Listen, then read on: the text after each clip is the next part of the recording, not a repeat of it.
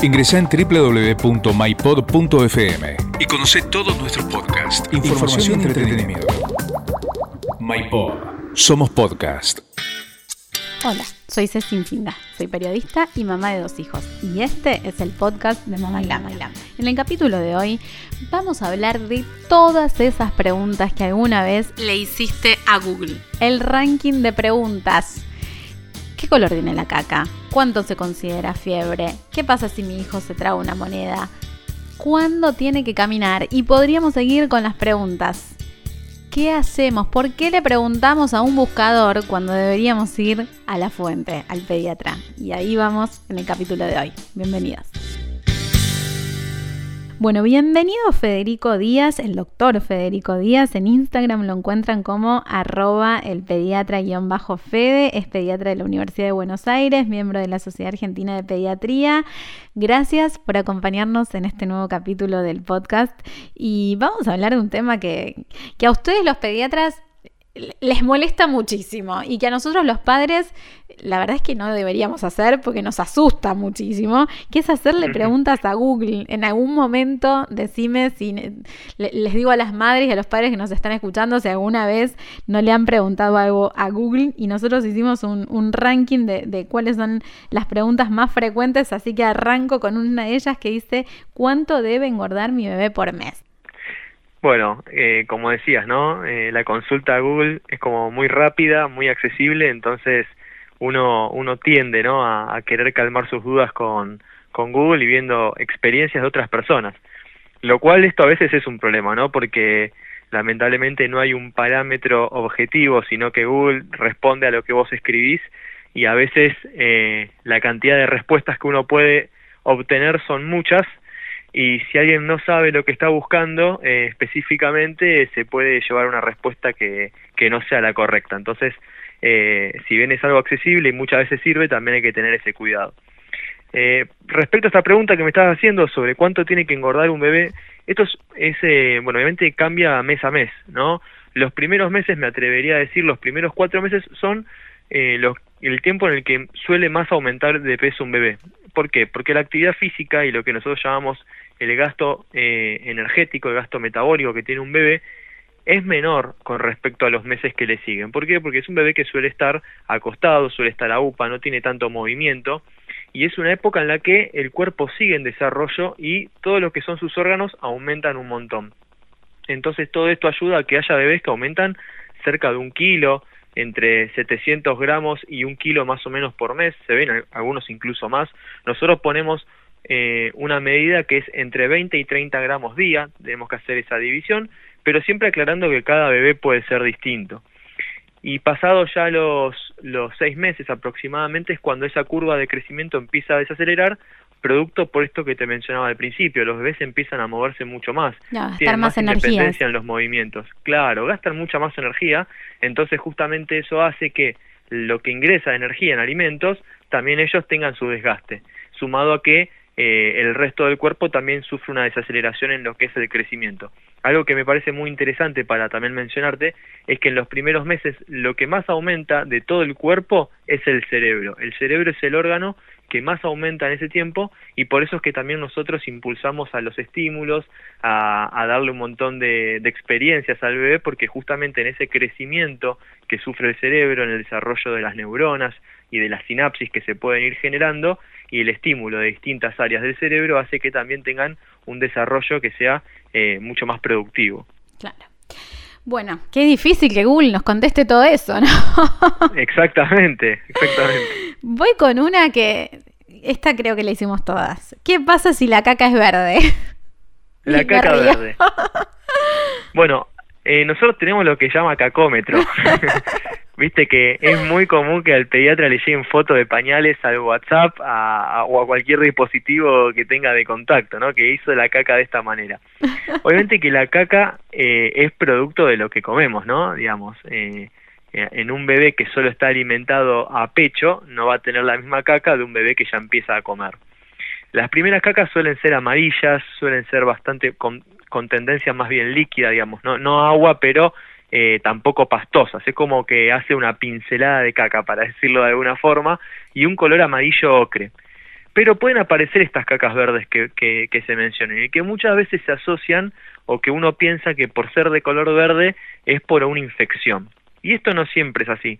Si el bebé tiene solo una caca verde, puede que sea una caca de transición, puede ser que sea que haya un proceso madurativo dentro del intestino, puede ser que se estén, eh, pasa mucho en bebés que cambian de leches a veces de fórmula o que usan algunas en polvo y pasan a, la leche líquida o que cambian de marca. O también pasa mucho también en bebés que empiezan a incorporar comidas, bebés que eh, a partir de los seis meses empiezan a comer e introducen alimentos nuevos, esto genera estas cacas de transición que son de un tono más verdoso que simplemente es por eh, eliminación de distintos tipos de bacterias y de procesos que surgen a nivel intestinal. Pero esto no siempre está asociado a infecciones, sobre todo si un bebé que lo vemos normal, digamos, que lo único que hizo fue un poco de caca verde. Ahora, si esto se acompaña por ahí de dolores, de cólicos, de diarreas o que hace caca más seguido de color verde, ahí sí podríamos tener que estar pensando en que esto puede ser producto de alguna infección. Pero si solo es caca verde, tranquilidad y control, sin preocuparse a ocuparse. Otra de las frases que decimos mucho. Y no ir a Google. Vamos con otra. Eh, bueno, esta es compleja. ¿A qué edad tienen que caminar? Bien. Un poco también esto va de la mano de, de cuánto tiene que engordar, ¿no? Cada bebé, y esto como cada persona es un mundo, cada bebé también es un mundo. Habíamos hablado también hace un, hace un ratito por el tema de los estímulos, ¿no? De que el, de, del rápido crecimiento que tiene el cerebro en los primeros meses. Eh, lo que un bebé logra hacer, ya sea hablar, caminar, sentarse, los movimientos en este caso que pueda llegar a lograr un bebé, tienen mucho que ver con las capacidades innatas que tiene ese bebé y con los estímulos que le generamos.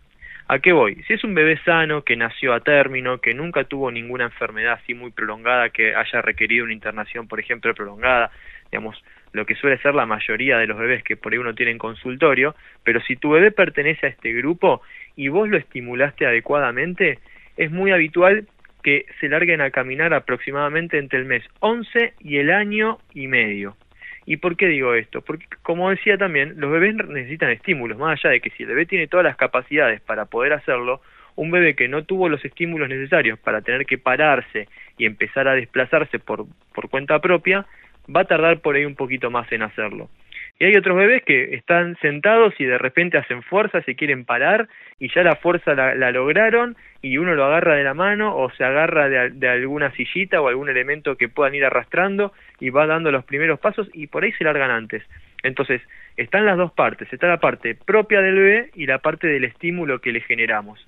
Lo que sí es importante y es muy y hay que tener muy presente y muy en cuenta es que el desarrollo eh, de los movimientos en los bebés ocurren de la cabeza a los pies.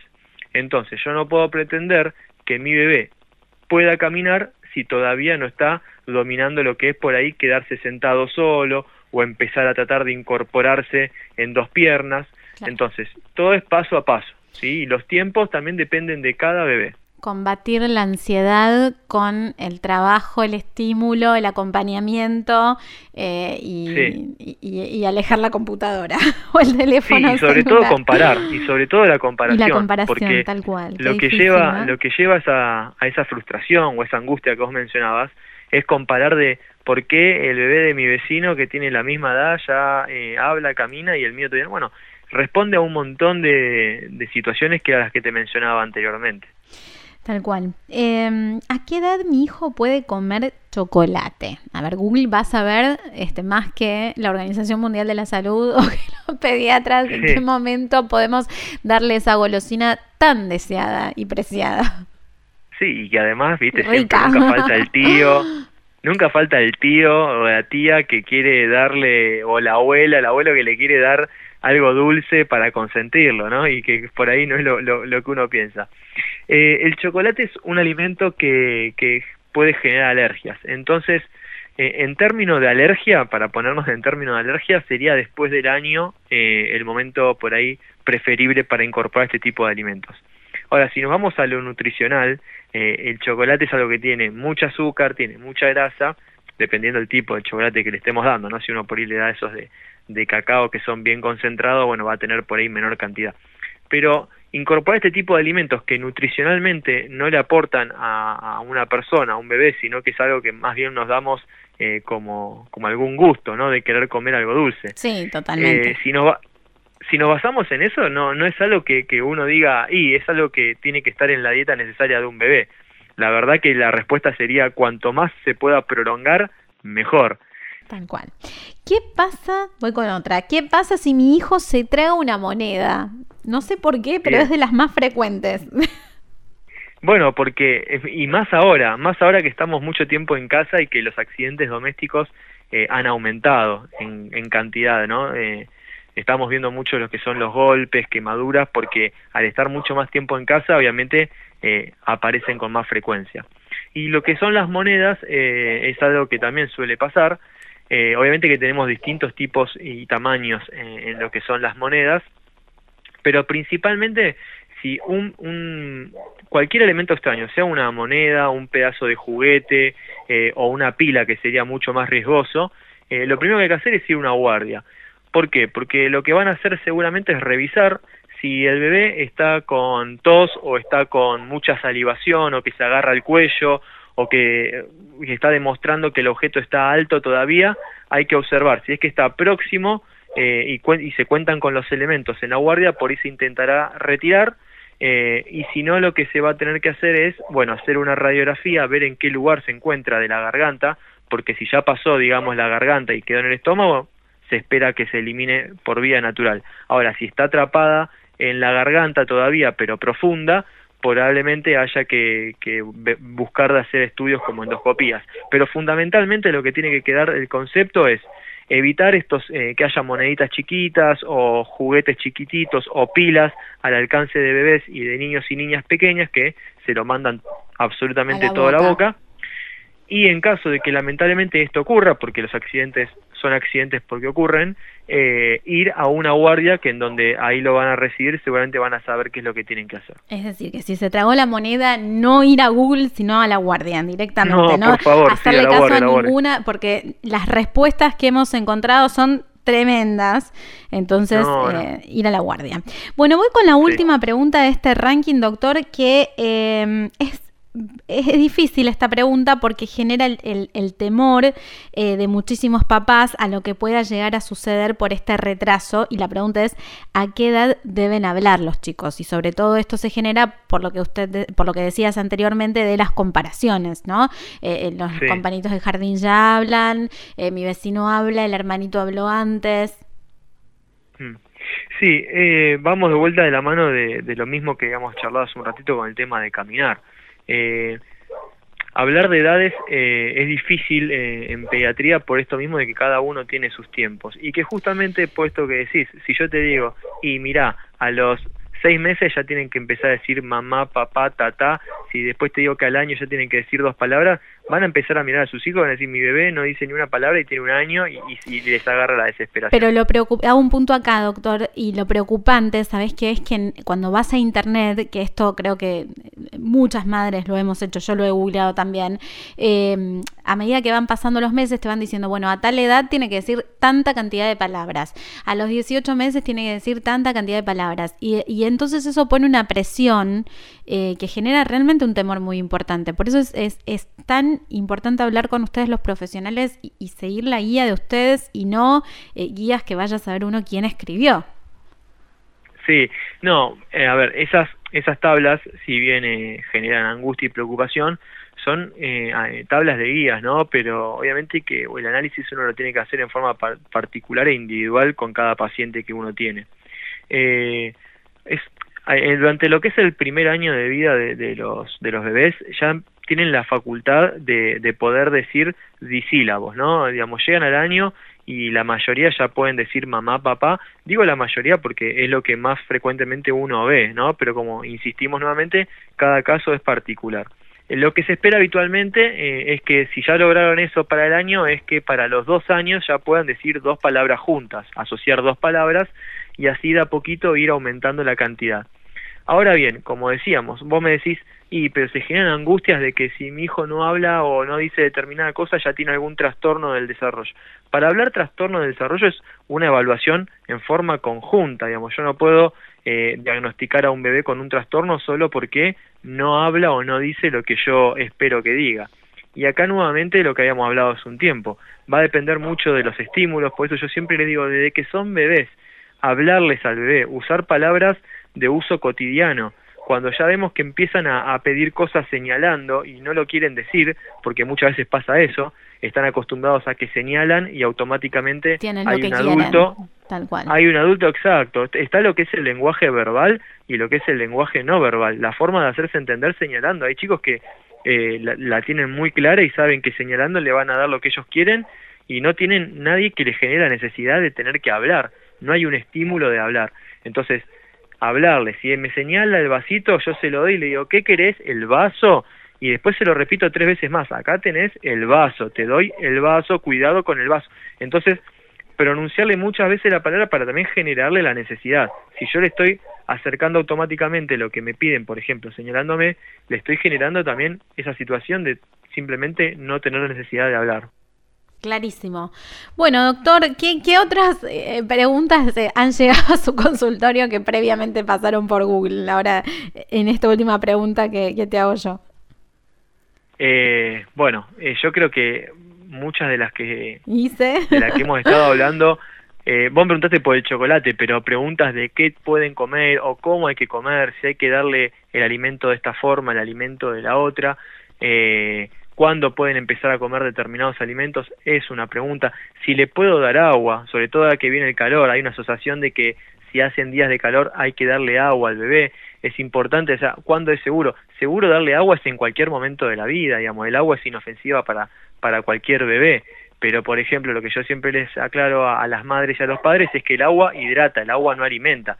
Entonces, si yo le estoy dando eh, mamadera con agua a mi bebé, le estoy generando una saciedad porque el estómago se le llena, lo estoy hidratando, pero no lo estoy alimentando. Mientras que la leche hace las dos cosas. La leche genera saciedad, hidrata y alimenta. Entonces, eh, el agua no hace mal que le den un poquito de agua, pero eh, recordar que el agua no alimenta. Eh, y después, bueno, no sé, hay muchas preguntas eh, específicas por, por distintos tipos de alimentos, por el tema de los dientes, cuándo tienen que empezar a salir los dientes, es otra pregunta muy frecuente. Eh, el primer diente puede salir a los cuatro meses, como también pueden demorarse hasta el año y medio en salir, con lo cual, paciencia si tienen un bebé que tiene cerca de un año y todavía no le salieron los dientes. Los dientes no dan fiebre, es otra gran pregunta. Si los dientes ¿Cuándo dan fiebre. es fiebre? ¿Cuándo, ¿Cuándo, se considera fiebre? ¿Cuándo se considera fiebre? Fiebre es a partir de los 38 grados en pediatría. De 37,5 a 38 lo consideramos subfebril, a pesar de que pueden dar los mismos síntomas de la fiebre. Siempre recuerden que fiebre es de los 38 grados y si lo sentimos calentito el bebé no significa que tiene fiebre, hay que constatarlo con un termómetro. Clarísimo, ir al médico, ¿eh? en vez de agarrar la computadora, porque a veces cuando uno no sabe, eh, encuentra cosas que no, no son las adecuadas y que solamente nos generan miedo, angustia, ansiedad, y, y, por eso, eh, para eso están ustedes, los profesionales. Así que consulten con sus pediatras y dejen la computadora de lado.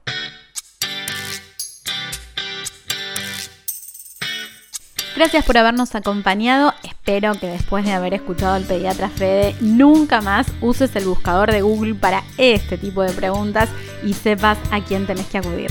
Recordá que podés seguirnos en todas nuestras redes sociales, escribirnos a contacto y suscribirte para escuchar todos los capítulos del podcast de Mamá Nos escuchamos en el próximo capítulo.